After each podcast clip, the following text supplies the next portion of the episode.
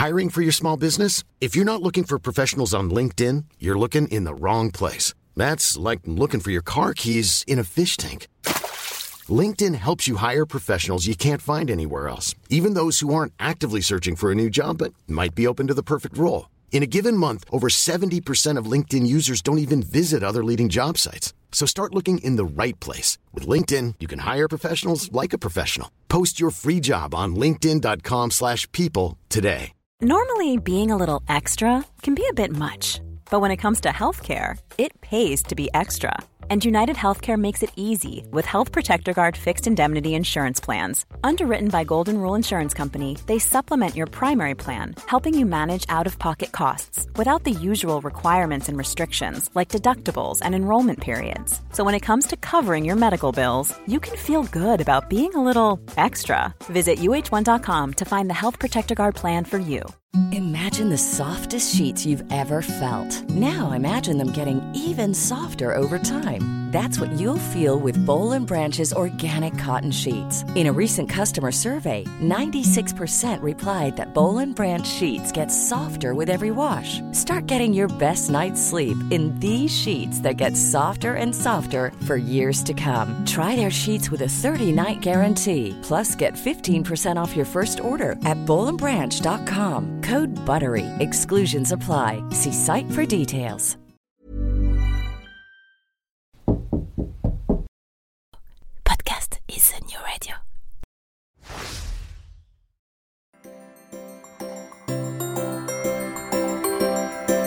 Salut à tous et, et salut à toutes. Car oui, aujourd'hui, nous sommes le 8 mars.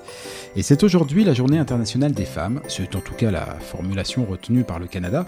Selon les, les pays hein, et les sensibilités, il peut y avoir des appellations légèrement différentes. Mais dans tous les cas, le but est absolument le même. Reconnaître et souligner à l'échelle mondiale les réalisations économiques, culturelles et politiques des femmes et des filles. Et bien justement, il se trouve que depuis le début de l'aventure Fétufrette, j'ai eu l'incroyable chance de rencontrer des femmes inspirantes, des femmes accomplies, des femmes engagées. Mais avec trois d'entre elles, j'ai eu plus particulièrement l'occasion de parler de la place des femmes dans la société québécoise. Il s'agit d'Isabelle Hudon, de Caroline Cotzi et de Sonia Gagnon. Alors, en ce jour particulier, parce qu'elles font honneur au Québec, qu'elles font honneur à toutes les femmes et, de mon point de vue, honneur à toute l'humanité, toujours confondue, il m'a semblé intéressant de vous proposer un, florilège de leurs interventions à ce micro. Alors fais-tu frette en mode piqûre de rappel féministe, c'est parti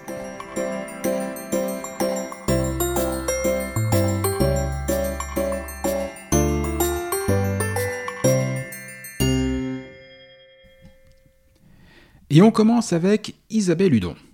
Alors quand on parle de personnalité québécoise inspirante, c'est généralement le premier nom cité. Alors, C'est en tout cas celui qu'on m'a cité à de nombreuses reprises, au point que j'ai tenté ma chance, un peu, un peu comme ça, un peu humblement on va dire. Euh, un simple tweet et une réponse aussi rapide qu'improbable, avec plaisir Au moment de l'enregistrement, Isabelle était encore ambassadrice du Canada en France et à Monaco. Quelques jours après la diffusion, elle était nommée à la présidence de la Banque du Canada, la BDC, poste qu'elle occupe encore aujourd'hui. Mais dans l'extrait qui suit, c'est surtout la fondatrice de l'EFEA qui s'exprime. L'EFEA, c'est une initiative qui vise à propulser l'ambition féminine. Justement, c'est un, point, euh, bon, pas forcément y passer très longtemps, mais qui est, euh, je trouve, assez, euh, peut-être en tout cas, significatif de ce qu'est la, la personnalité, la culture et la société euh, canadienne et québécoise. Euh, au Canada, on peut nommer une ambassadrice qui n'est pas une politique ou une diplomate de carrière, euh, et pas dans n'importe quel pays. La France, un pays du G7 quand même, et qui forcément pour les relations euh, avec le Canada est un pays qui compte. Euh, J'ai un peu l'impression qu'il n'y a pas forcément énormément de pays sur lesquels on aurait été capable de faire ça. Alors, notre s- diplomatie au Canada est organisée de façon très similaire à la diplomatie britannique et française. C'est-à-dire que on sort euh, de l'université, on veut euh, œuvrer en diplomatie, on passe le concours des affaires extérieures, on est retenu et là, on passe à travers différents euh, postes et au Canada et à l'étranger et un, un, petit pourcentage, mais néanmoins un pourcentage de ces gens du service extérieur deviennent ambassadeurs ou ambassadrices. Par contre, euh, au Canada, le premier ministre, tous les premiers ministres canadiens se sont toujours gardés le privilège d'autoriser les nominations des ambassadeurs, ambassadrices dans les grands pays. Et, majoritairement, ce sont des fonctionnaires qui, sont nommés à ces postes. Sauf que tous les premiers ministres canadiens se sont aussi gardés le privilège de pouvoir nommer des personnes externes de la fonction publique. Très, très rare, lorsqu'ils le font, qu'on vient du secteur économique. Euh, parce que, euh, puis c'est pas parce que les premiers ministres euh, ont pas le goût de nommer des dirigeants d'affaires, mais c'est toute une décision de quitter le secteur mmh. privé pour rentrer dans la machine gouvernementale. Mais le premier ministre Trudeau, en 2017, a décidé, après la négociation du traité de libre-échange entre le Canada et l'Union européenne, que sur le socle de l'amitié sur lequel est appuyée la relation euh, bilatérale entre la France et le Canada, le premier ministre voulait euh, donner une saveur économique également à cette, euh, à cette relation. À cette amitié. Et il voulait également jouer de son influence, l'influence du pays, pour faire bouger la question de l'égalité femmes-hommes. On y vient. Et euh, je répondais à ces deux. Euh, ah oui, à ces deux critères, euh, et hop, la, case était cochée. Et la case était d'autant plus cochée, c'est le dernier point sur lequel je voulais qu'on qu'on intervienne, parce que je vois que l'émission est en train de déborder en termes de timing, c'est absolument fou, on pourrait y passer des heures. L'effet A. L'effet A. une petite intro là-dessus quand je parle de la dimension internationale que du, Canada et en l'occurrence du, euh, du, Québec, euh, moi je constate que beaucoup de femmes sont malgré tout mises en avant. Voilà. Euh, parler de Céline Dion, évidemment Céline Dion, euh, mais Farah Alibay par exemple, dont on a parlé tout à l'heure, qui, qui, pilote actuellement Persévérance sur Mars. Bon, elle le fait de, de la Terre, hein, mais voilà, le, robot lui, lui, il est sur Mars, fait absolument le, le, tour des médias. En France aussi d'ailleurs, j'ai vu. Parce que maintenant sa famille est, est, installée en France, donc on a décidé qu'elle était franco-québécoise. on en revient à ce qu'on disait tout à l'heure, hein, voilà, on récupère tout.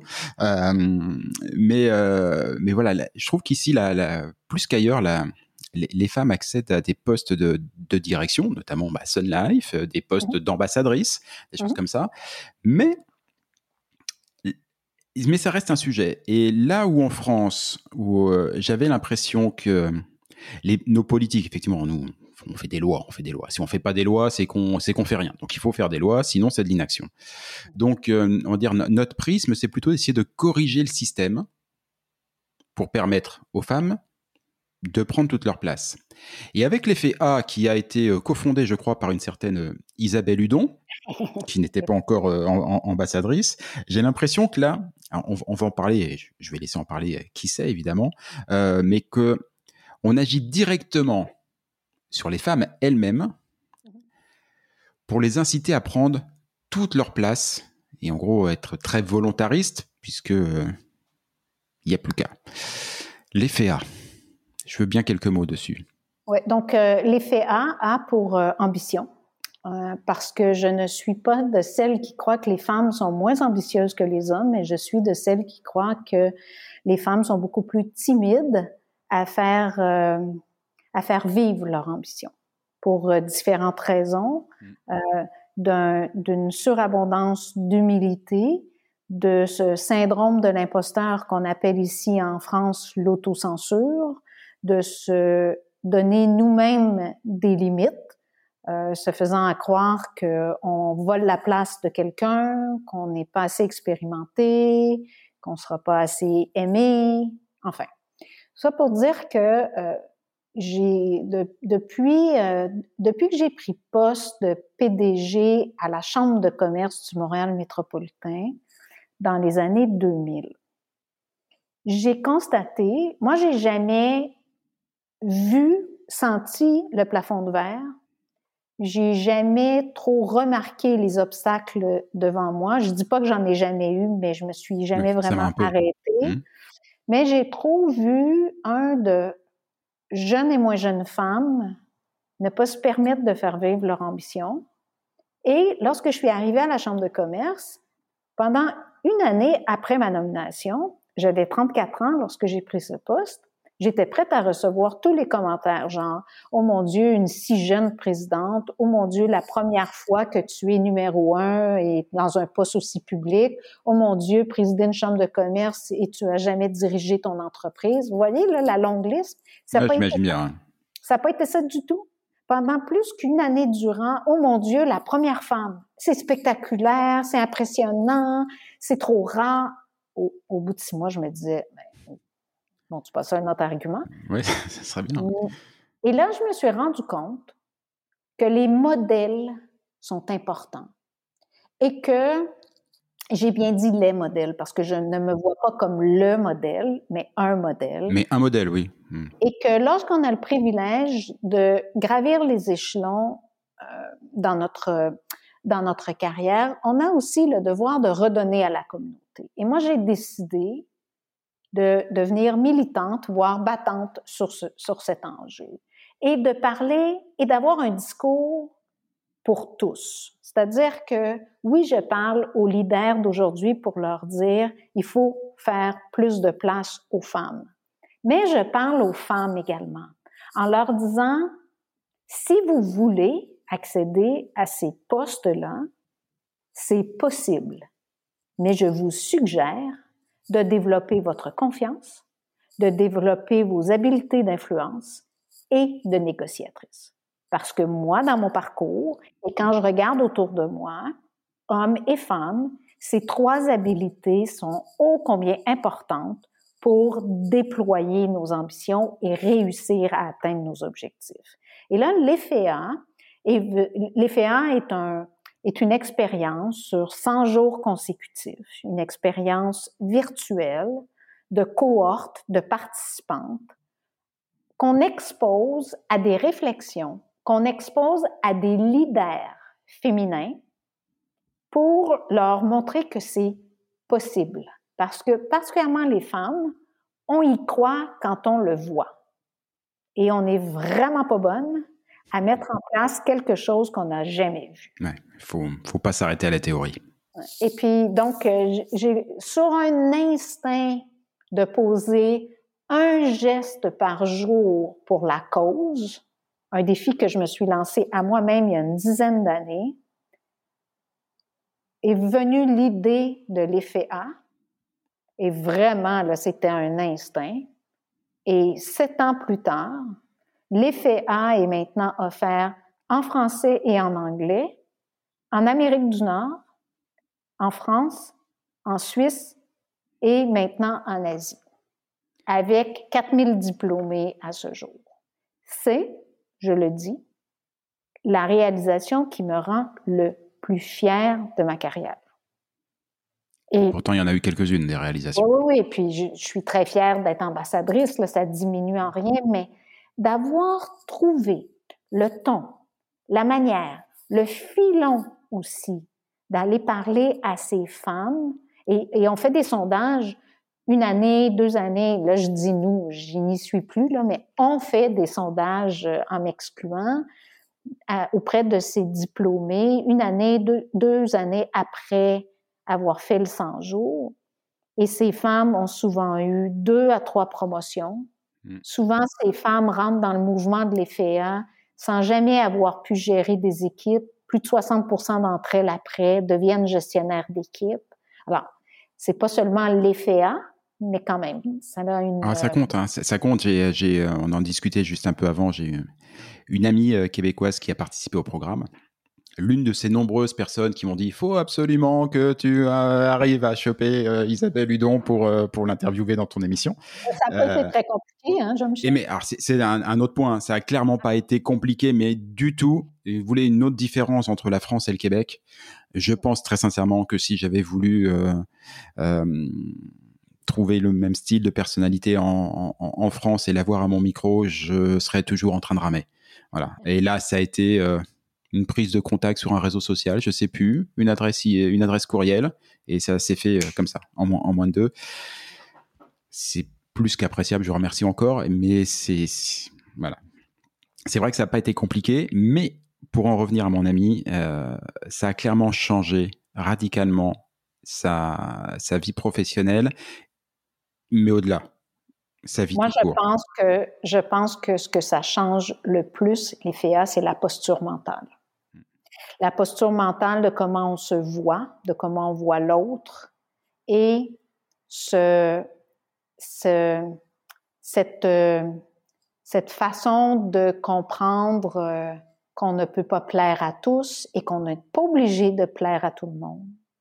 Et je, je dis souvent aux participantes de l'EFEA, parce que je suis encore très impliquée à donner des conférences et tout, qu'il faut absolument qu'elles se détachent du besoin ultime de la perfection et qu'elles visent la performance. Et votre année et les quatre autres mille diplômés, ce que ça change le plus, c'est la posture mentale. Moi, c'est pour ça que je voulais absolument en parler parce que dans ma vie, euh, ma vie d'avant, ma vie en France, j'ai été chef d'entreprise pendant, pendant, pendant pas mal de temps moi aussi et j'ai embauché. Et, euh, et pourtant, j'ai toujours eu des équipes euh, assez féminines. Voilà. Et, et c'est vrai que j'y réfléchis. Je me suis dit, mais combien de fois est-ce qu'une femme est venue me demander une augmentation? C'est rare. D'ailleurs, sur ce thème-là, je pourrais vous inviter, Jean-Michel, quand euh, je dirais à l'équipe de l'EFEA de vous inclure euh, pour voir cet atelier-là, mais quand on parle de négociation, on parle toujours de négociation de salaire. Et si tu négocies mal ton premier salaire, tu laisses à vie 2 millions derrière toi. Quand tu dis ça aux femmes, ça pique un peu. ouais. mais c'est enfin. Non, mais c'est ça parce que moi, je, un, c'était rare. Et il y, a eu des cas à part, mais très souvent, pour celles qui le faisaient, on sentait un inconfort. C'est-à-dire que j'avais des mecs qui, euh, qui, qui, venaient dans mon bureau pour me demander, et clairement, ils avaient rien fait. Dans l'absolu, ils avaient aucun argument, tu sais tout, mais ils y allaient, cash, boum, voilà, il me faut de l'argent. Et on sentait qu'il y avait zéro doute. Et clairement, pourtant, quand on regardait le background derrière, il y avait de quoi douter. Hein. Mais non, ils avaient zéro doute. Et à l'inverse, euh, j'avais des femmes qui, quand elles venaient, le faisaient toujours après pas mal de temps, après avoir accompli des montagnes de travail et avoir eu des sacrées performances, et qui presque, je, m'excuse de déranger, je voudrais pas, non. Alors éventuellement, si peut-être et tout, si ça dérange pas, très étonnant, très étonnant. Et là, c'est vraiment un biais culturel c'est un biais culturel parce que ouais, ce, pour ça que ce programme m'a tellement plu parce que dans, dans l'idée d'agir vraiment sur euh, sur elles, non pas pour leur donner des des atouts entre guillemets parce qu'elles mmh les ont, mais juste simplement faire en sorte de leur révéler et qu'elles s'autorisent juste à les exploiter. Euh, voilà, moi, le, le, le, papa de, de, de, trois filles que, que, que, je suis est, est, très, très sensible au sujet. Voilà. Ben, moi, je, je regarde euh, notre petite fille euh, Mila et elle déborde de confiance depuis sa jeunesse, depuis sa très, très jeune jeunesse. Et là, elle a euh, 9 ans, Mila. Et là, je, je, la côtoie beaucoup plus virtuellement. Et là, je commence à voir des signes de où la confiance euh, fléchit un peu. Ah oui? Et c'est un effort continu de conversation avec nos petites filles. Parce que c'est, bien sûr comment on éduque nos filles, mais c'est comment la société forge. Oui, c'est ça, parce qu'il y a ce qu'on peut faire nous, comme, comme parents, ou, ou même, pour reprendre l'exemple d'avant, comme chef d'entreprise, comme, euh, voilà, comme, comme, manager. Mais il y a la société derrière, quoi. Il y a un moment donné, euh, on peut pas difficilement lutter tout seul avec ses petits bras musclés contre 70 millions de personnes, quoi. Mais c'est combien, combien important, par contre, que ce que moi je dis aux leaders, c'est qu'il faut parler haut et fort de cet enjeu et poser des, gestes visibles en faveur de l'égalité. Comme par exemple, souvent, euh, c'est un biais inconscient, mais de donner une promotion à une femme qui est à la veille de partir pour un congé de maternité, peu importe les blocages, là, hmm. Euh, quand tu le fais, c'est drôlement remarqué dans l'organisation. Ça, moi, je dis aux leaders, là, ça n'a pas besoin d'être un congrès de dix jours sur l'égalité femmes-hommes. Pose des gestes. pose des gestes, oui. Des actes. Oui, ça met une, ça crée une tension positive pour que on change nos façons de faire. Et la grande différence entre la France et le Canada, c'est que la France légifère beaucoup mmh, ça. et oblige avec des quotas. je donne l'exemple de la diplomatie. Ici, au Quai d'Orsay, donc le Quai d'Orsay en France, c'est l'endroit où vit la diplomatie. Donc, euh, on veut absolument atteindre une certaine parité dans la représentation française à l'international. On a des quotas, donc on vise des pourcentages mm Quand on n'y arrive pas, on fait payer les hauts gestionnaires. On sanctionne. On sanctionne. Ben, on a fait bouger en sept ans, je pense, la diplomatie française euh, de 22 à 20, je vais dire 27% Ok, Je pense que je suis généreuse. En 2015, lorsque le premier ministre Trudeau a été élu et qui a déclaré Je suis féministe et pourquoi? Ben Parce qu'on est en 2015, a été sa réponse. Lui a décidé qu'il assumait totalement d'être féministe, c'est-à-dire de croire en de l'égalité femmes-hommes et de reconnaître qu'on n'y était pas arrivé et de poser des gestes concrets. Et lui, il a décidé que sa diplomatie deviendrait paritaire et en moins de quatre ans, elle est passée de 23 à 50% Donc, on est maintenant 50% d'ambassadrices et dans des pays comme États-Unis, France, Rome, Union européenne, des postes. Euh, oui, des postes importants. Pas, postes importants. Pas, pas, des postes, euh, on va dire, planqués, quoi. Voilà. Ouais. c'est culturel.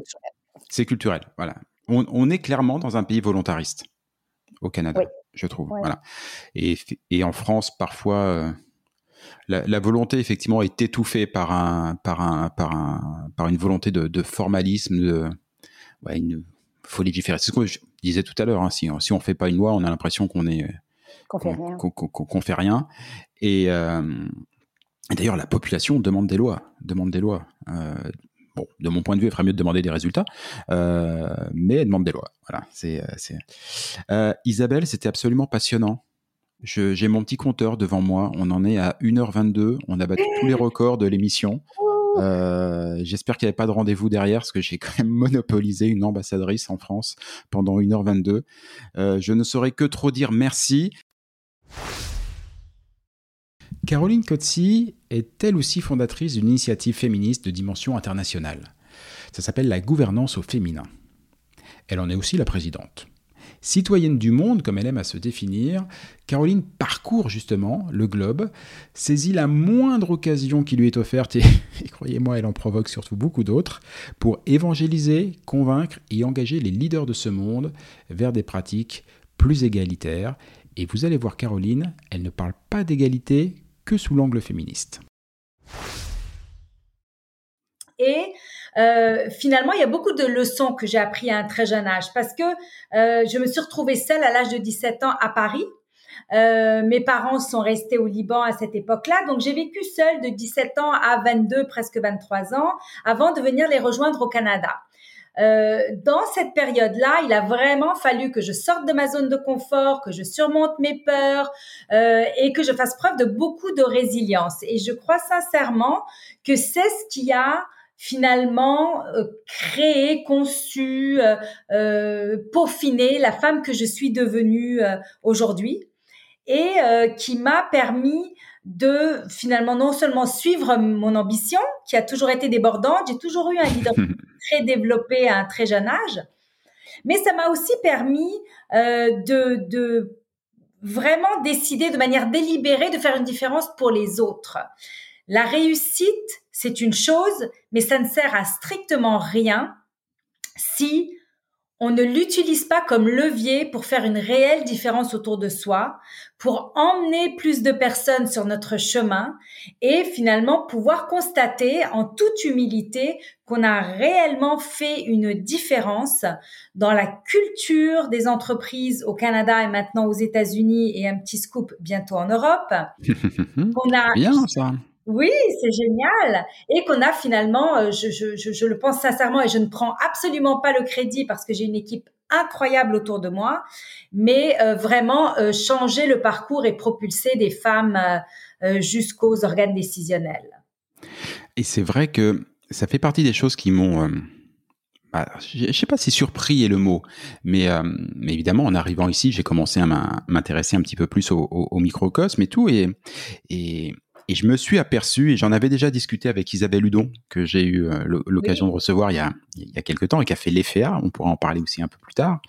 Euh, mais euh, mais j'ai constaté que les, les, femmes ici obtiennent, me semble en tout cas obtenir aujourd'hui, vous me direz si, si, si, si c'est quelque chose d'assez récent, mais des postes bah, assez prestigieux parce que Hydro-Québec est ici une institution, une fierté de tous les Québécois, si je ne m'abuse, est dirigée par une femme. Oui. Euh, Aujourd'hui.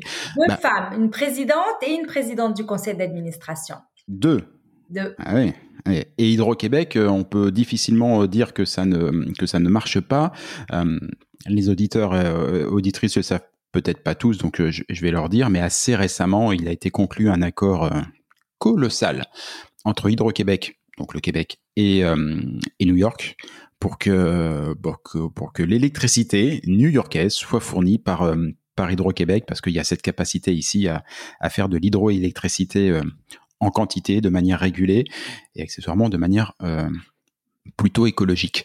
Il faut absolument citer une très grande femme qui est une de mes très bonnes amies, qui a été instrumentale dans ce contrat, c'est Catherine Loubier, qui était déléguée générale du Québec à New York et qui a euh, finalement euh, orchestré d'une main de maître euh, cet, cet accord. Effectivement, elle peut prendre quelques louanges parce que c'est c'est vraiment un joli, un, joli coup de chapeau. Donc, on a parlé d'Hydro-Québec la BNC, alors re Isabelle Hudon, mais au moment où je l'avais reçue pour euh, pour elle était encore ambassadrice euh, du Canada à Paris et à Monaco. Euh, Aujourd'hui, elle est revenue et elle est euh, présidente de la Banque nationale du Canada, la BNC. La BDC, pas la, BDC, pardon. Voilà, BDC. La banque, à la BDC.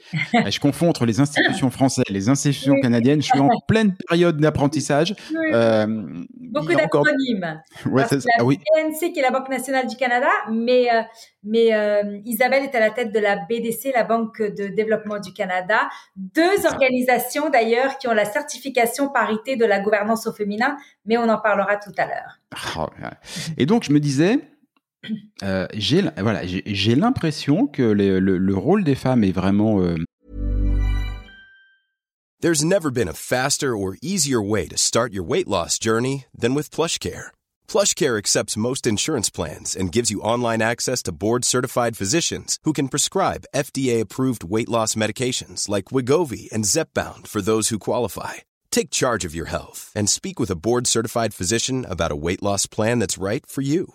Get started today at plushcare.com slash weight loss. That's plushcare.com slash weight loss. Plushcare.com slash weight loss. Mom deserves the best, and there's no better place to shop for Mother's Day than Whole Foods Market. They're your destination for unbeatable savings, from premium gifts to show-stopping flowers and irresistible desserts. Start by saving 33% with Prime on all body care and candles. Then get a 15-stem bunch of tulips for just $9.99 each with Prime. Round out Mom's menu with festive rosé, irresistible berry chantilly cake, and more special treats. Come celebrate Mother's Day at Whole Foods Market.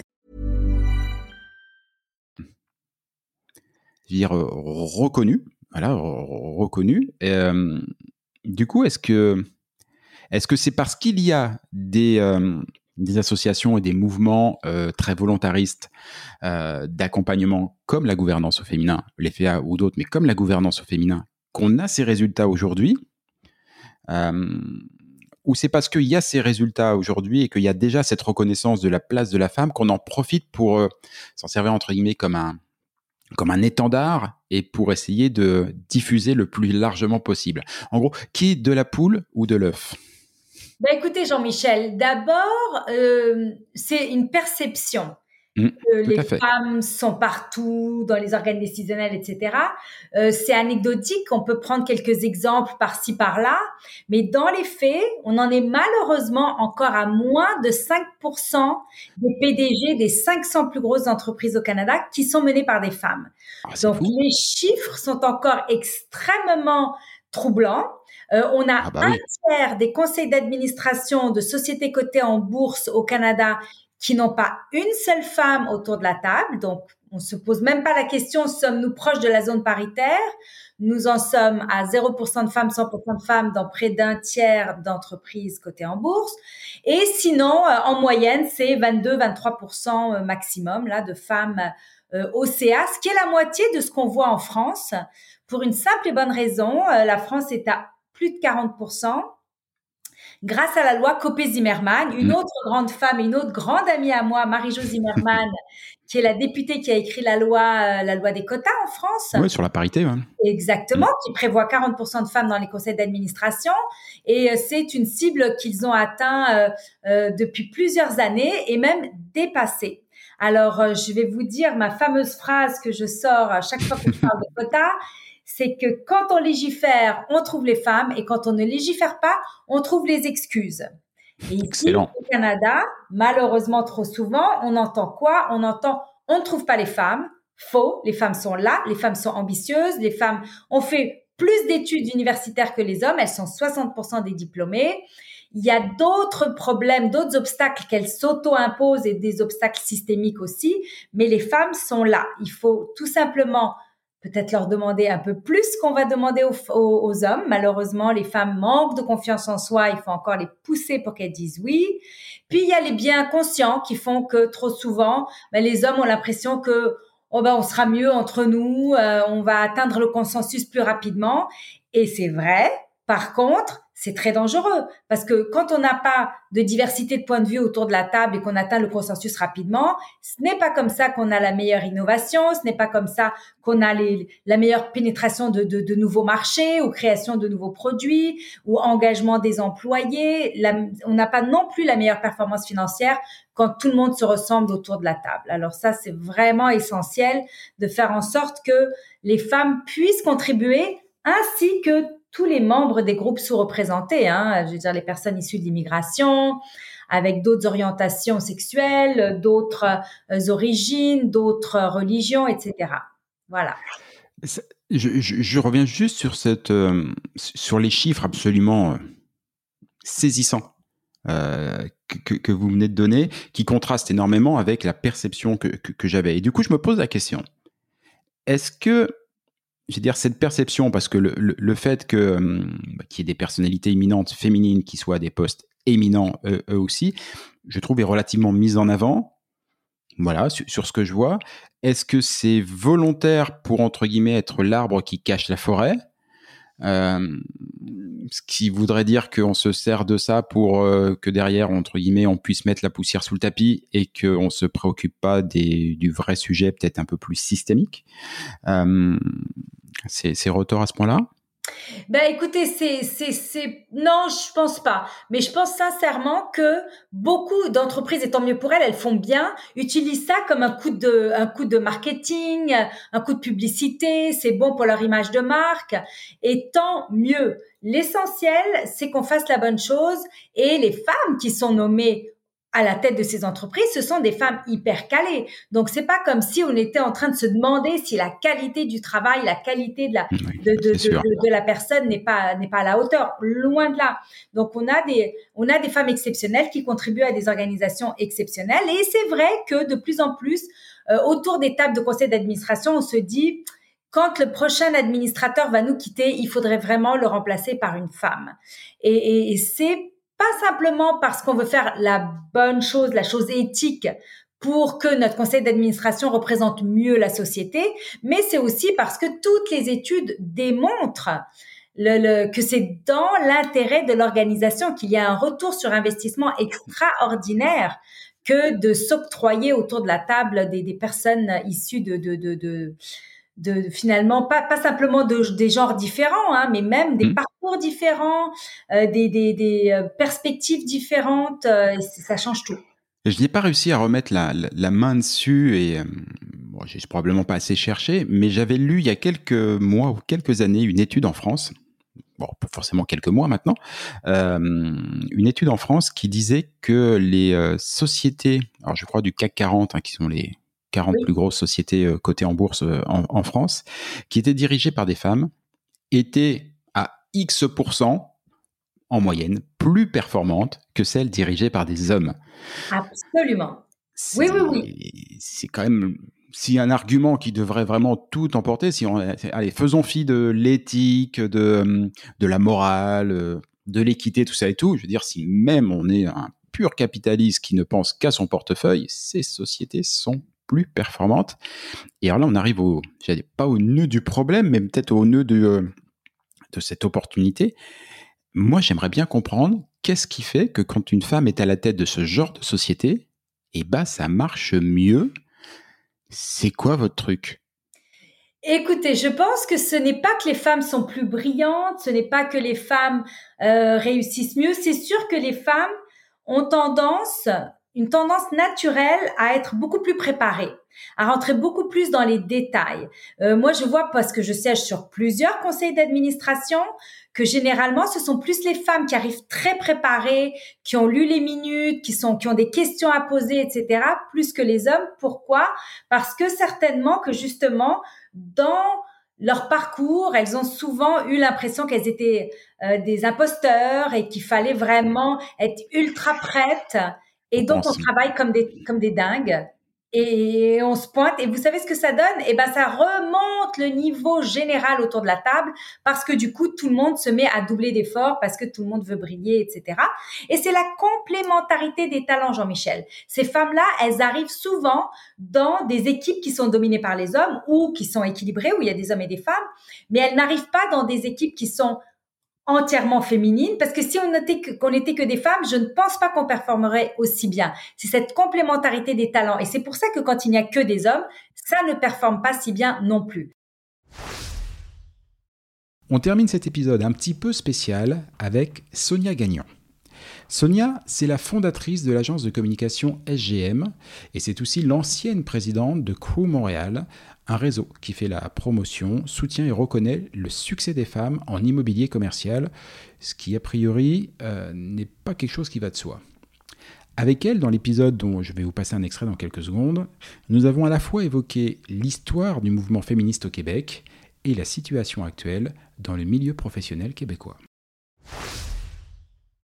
La, précédente émission qui, euh, qui sera diffusée bah, juste avant, euh, juste avant cet entretien, et euh, bah, pour ceux qui nous écoutent, j'espère que vous l'avez écoutée parce qu'elle est passionnante, c'est c'est une émission avec Isabelle Hudon. Isabelle Hudon qui est une vraiment une personnalité ici, une référence, enfin une source d'inspiration, et qui, accessoirement, elle est juste ambassadrice du Canada en France et à Monaco.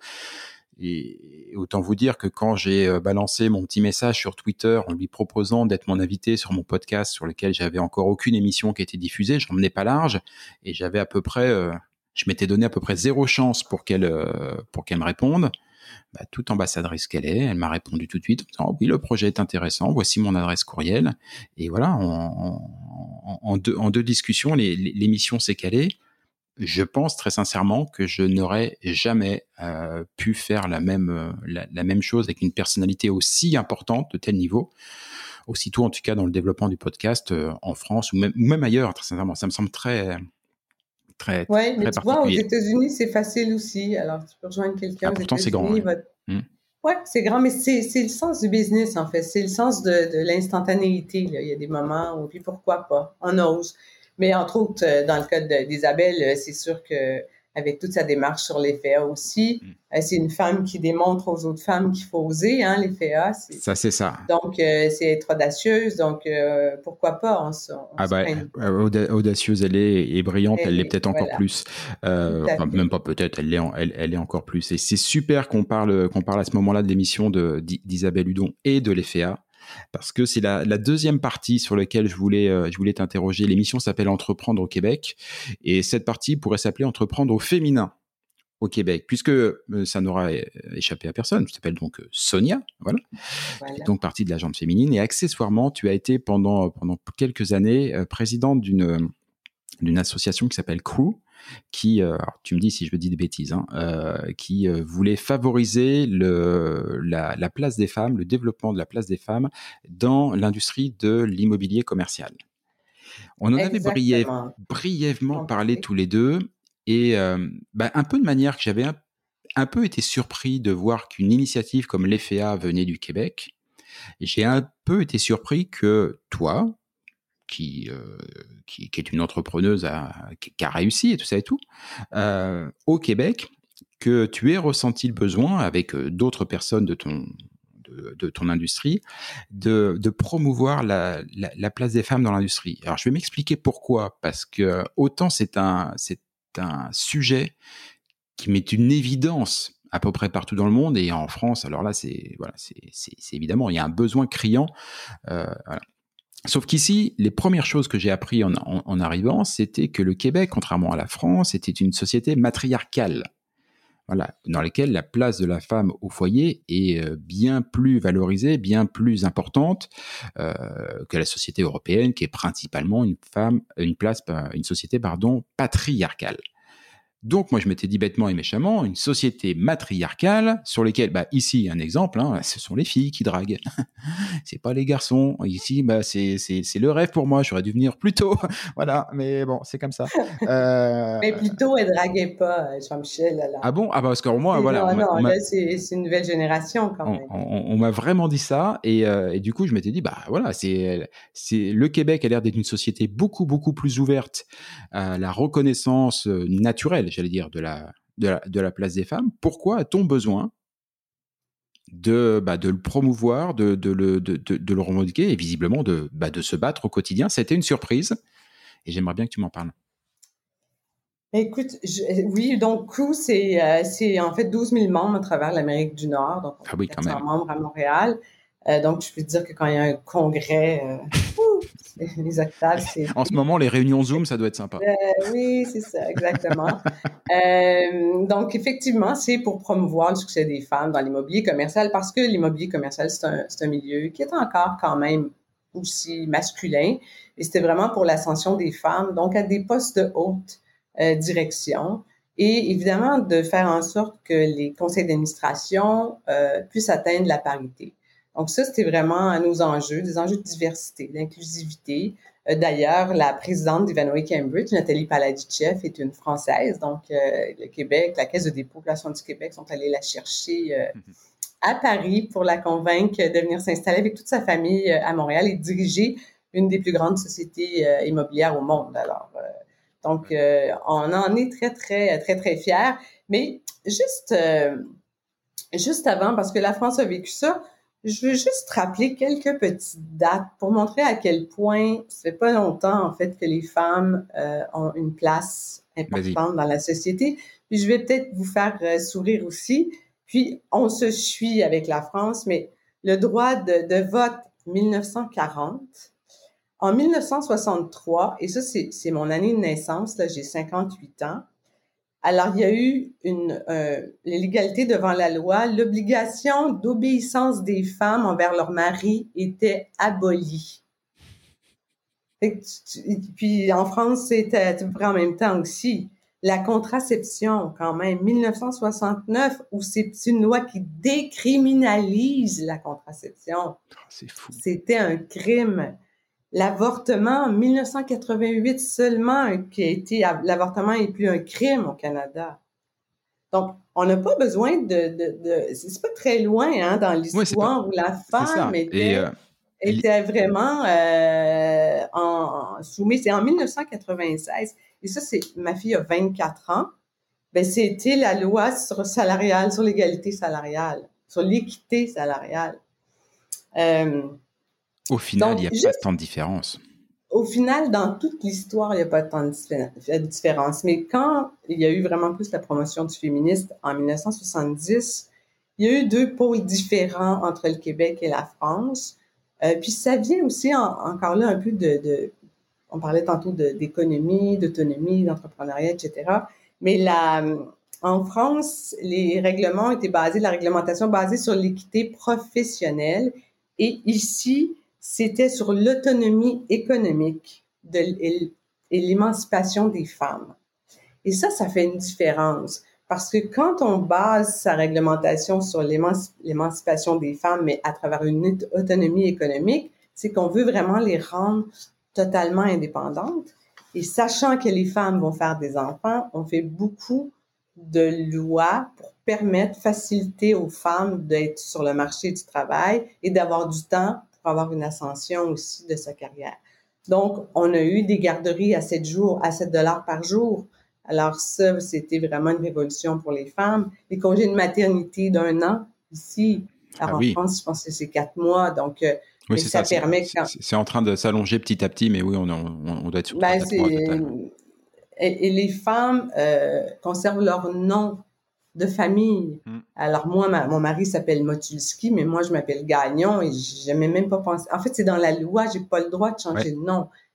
Donc, c'est vraiment. Ça, pour le coup, euh, je dis à tous ceux qui, qui viendront, euh, moi, mon épouse, ça fait, ça fait 25 ans qu'elle s'est habituée à porter euh, bah, son nom qui, qui, était le mien au départ. Et, ça fait comme un léger blocage depuis qu'elle est arrivée ici, hein, que ce soit dans, dans, dans, ses études, à la banque, dans tous les papiers administratifs et tout. bon, bah, grosso modo, il faut qu'elle oublie son nom de femme mariée euh, et qu'elle revienne à son nom de jeune fille. Donc, bon, après 25 ans, ça l'a fait un petit peu crisser au départ. Euh, mais, euh, mais effectivement, c'est comme ça. Rien qu'à ça, on sent que bah, l'indépendance, elle est.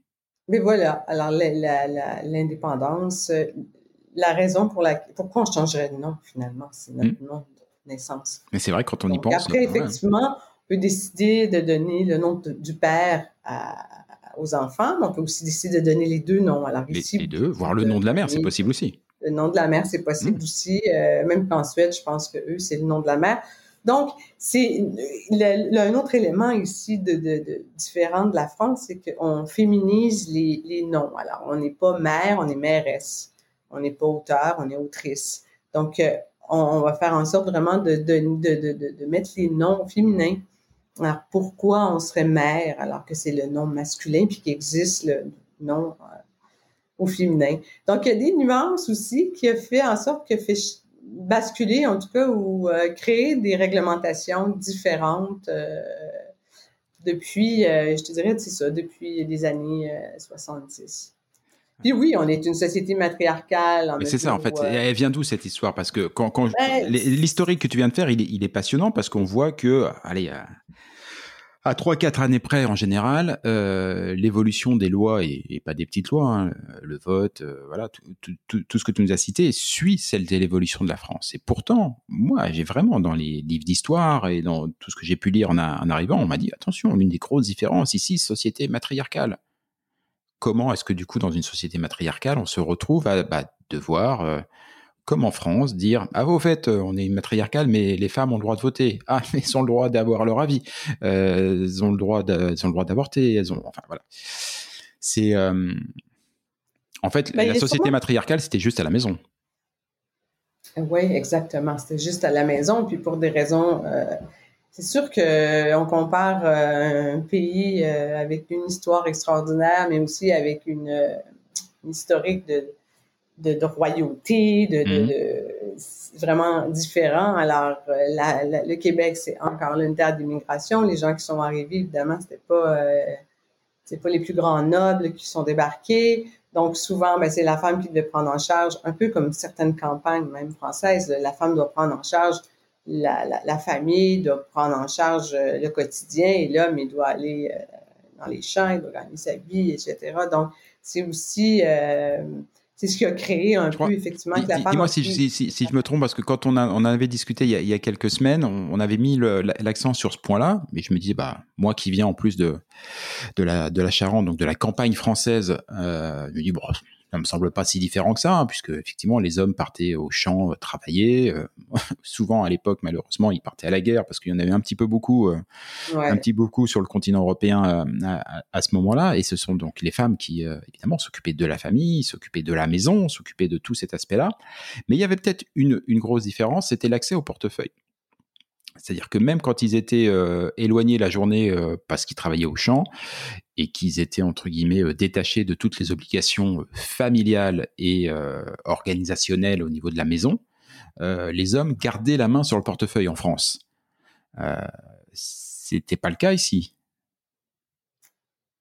encore là, je ne vais pas généraliser, mais ce que moi j'ai vécu, je dirais, là, dans, mes grands-parents, mes parents. Mm-hmm. Euh, le, mari était le pourvoyeur et la femme doit s'occuper de tout. Puis il déposait sa, effectivement euh, sa paye. En fait, il donnait l'argent à sa femme et c'est sa femme qui gérait. Donc c'était vraiment. C'était. Le ministre des Finances, euh, c'était généralement effectivement les femmes.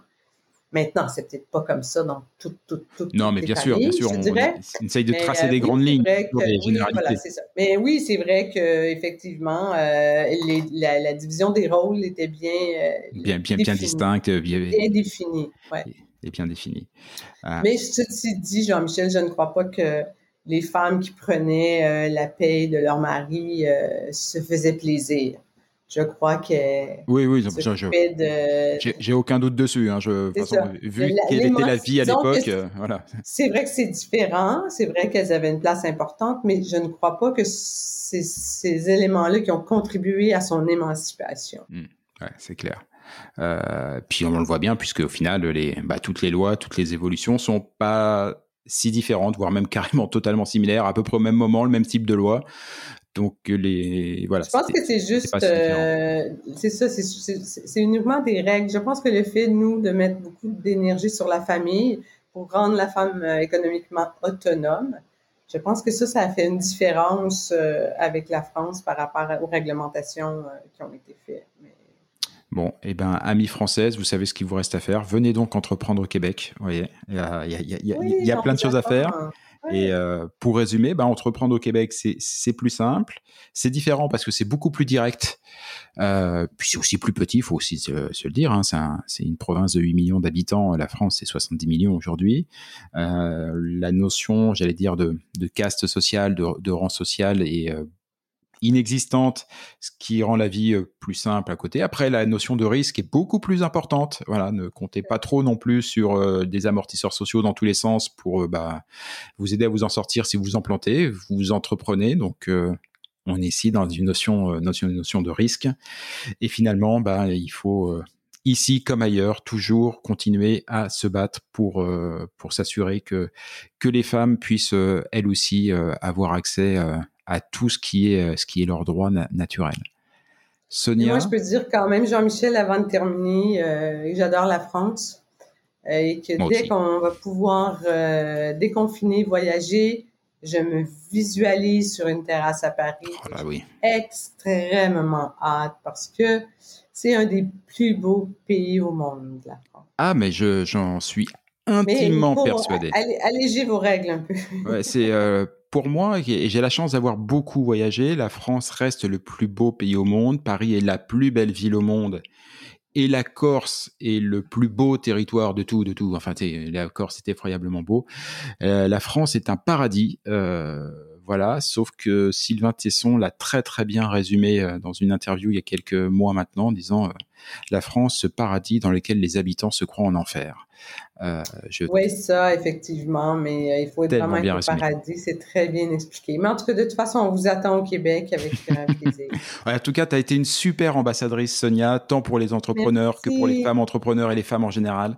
Ça a été un vrai bonheur. Je sais que tu as un rendez-vous et qu'il faut que je te libère. C'est super gentil d'avoir pris sur ton temps.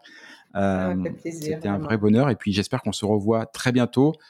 En vrai, cette fois-ci, cette émission était prévue pour un véritable enregistrement en face à face. Bon, bah, les règles ont fait que. fini pour quelques semaines encore. Voilà, mais euh, mais avec un peu de bol, au moment où l'émission sera sera diffusée, on sera plus confiné. Qui sait? Croisons les doigts. Écoute, euh, merci beaucoup, beaucoup de m'avoir invité. C'était un plaisir. Et à très bientôt, j'espère. À très bientôt. Ciao, ciao.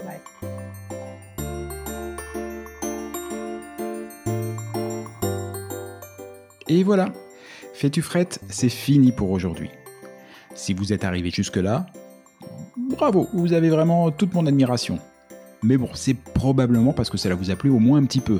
Ou que vous êtes alors complètement maso. Par défaut, j'opte quand même pour la première hypothèse. On va dire que c'est mon côté optimiste. Alors s'il vous plaît, rendez-moi service. Partagez ce podcast, parlez-en à vos amis, abonnez-vous et surtout, surtout, donnez-lui une note. Alors juste pour info, même si ce programme reste évidemment très perfectible, inutile de mettre un 3 ou un 4 sur 5. Au royaume d'Apple et consorts, il n'y a que le 5 sur 5 qui compte. Eh oui, c'est le jeu ma pauvre Lucette. Alors je compte sur vous.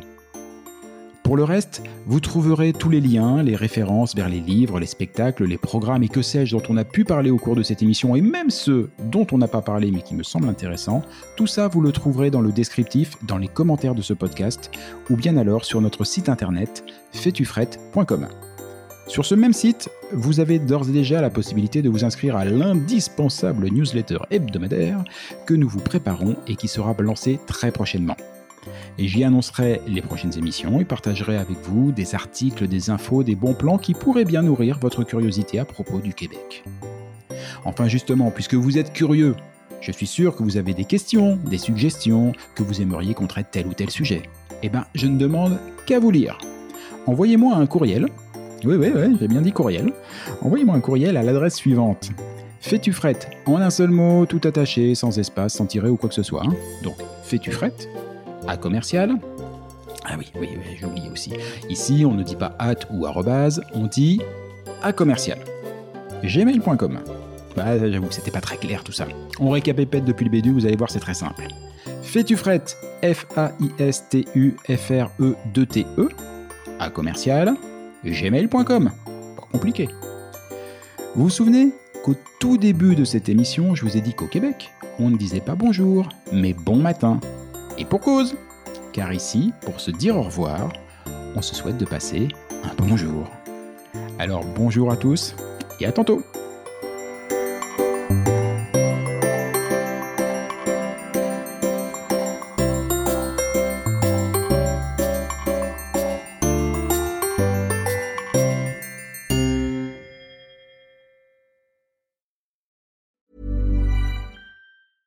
Hey, folks, I'm Mark Marin from the WTF Podcast, and this episode is brought to you by Kleenex Ultra Soft Tissues your ally to help tackle your allergy symptoms this season. I love the change of seasons, but nobody loves pollen and all those other things floating in the air that make you sneeze during this nice weather. Kleenex Ultra Soft tissues are hypoallergenic and allergist approved. So fight back against watery eyes and runny noses without worrying about irritating your skin. For this allergy season, grab Kleenex and face allergies head on.